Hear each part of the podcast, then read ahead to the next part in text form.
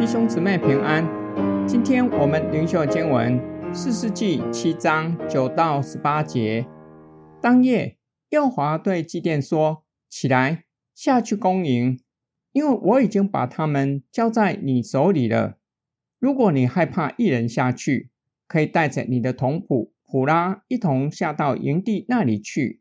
你要听听他们说什么，然后你的手就必坚强起来。”有胆量下去攻营了。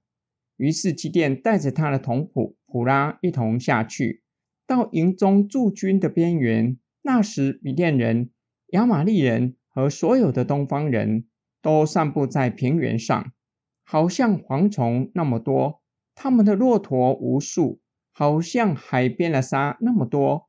基甸到了，就听见一个人正在把他的梦告诉他的同伴，说。我做了一个梦，梦见一个大麦饼滚入米店营中，到了帐幕，把帐幕撞倒，帐幕就翻转朝上了。他的同伴回答：“这不是别的，这是以色列人约阿施的儿子基甸的刀。神已经把米店和全营交在他手中了。”基甸听见了这梦的叙事和梦的讲解，就敬拜神。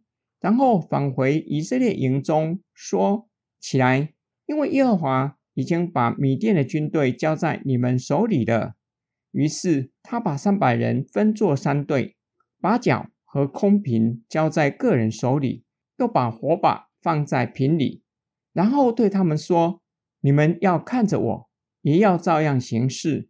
注意，我到了营的边缘，我怎样行事，你们也要怎样行事。”和所有与我在一起的人吹角的时候，你们也要在全营的四周吹角，喊叫说：“为耶和华，为基甸。”上主指示基甸起来下去攻营，因为已经把米甸人交在他的手中。假如基甸害怕，不敢一个人前去，可以带着仆人一起下到迦南联军的营地，听听他们说什么。基甸的手。就必因此坚强起来，有胆量去攻营。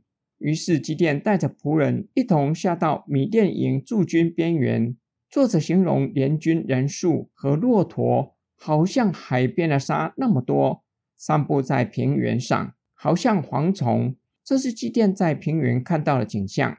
反观以色列人只有三百人，基甸听到一个米甸人将所做的梦告诉同伴。同伴将梦的意思讲解出来，是基甸的刀。神已经把米甸和全营交在基甸手中。基甸听见梦的叙事和讲解，就敬拜神。这是关于基甸的叙事，第一次提到基甸敬拜神。基甸回到以色列营中，告诉以色列人：上主已经把米甸的军队交在你们手里了。基甸于是把三百人分作三队，把角和空瓶交在每一个人手里，又把火把放在瓶里，吩咐众人到了米甸营的边缘，他怎样行事，众人也要怎样行事。基甸和跟随他的人一起吹角，众人也要在全营的四周吹角，喊叫说：“为耶和华，为基甸。”今天经文的默想跟祷告。上主给基甸清楚的命令：起来，下去攻营，因为已经将米甸人交在基甸的手中。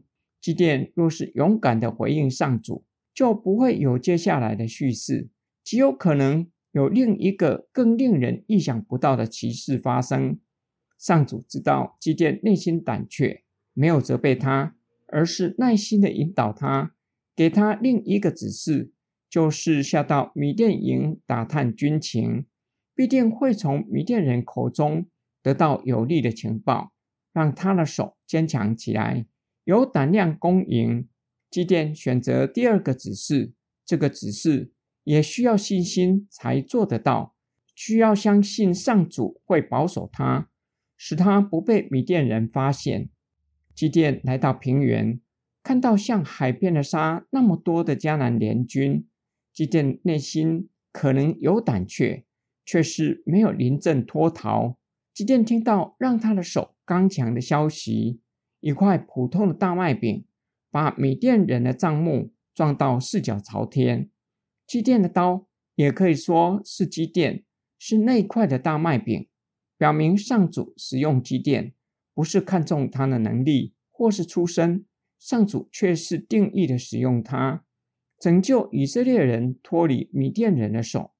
同时彰显上主在迦南偶像之上，唯有他才是独一真神。基甸听到了，没有生气，没有觉得自己是那块普通的大麦饼是丢脸的事，而是敬拜神。这则的叙事让我们看见，神能够使用任何人，能使用有极高聪明才智、有身份地位的人，也能使用胆怯的基甸，彰显他的大能。我们愿意让神使用吗？神乐意使用我们，我们如何回应神呢？像基甸那样敬拜神，感谢他使用我们如此卑微的人。我们一起来祷告：爱我们的天父上帝，感谢你拯救我们，使用我们这卑微的器皿，使我们成为贵重的器皿，从我们的身上彰显你的大能与荣耀。主啊！我们愿意成为侍奉你的器皿，求主使用我们，使我们能够在未信主的人面前见证你的大能，把荣耀全都归给你。我们奉主耶稣基督的圣名祷告，阿门。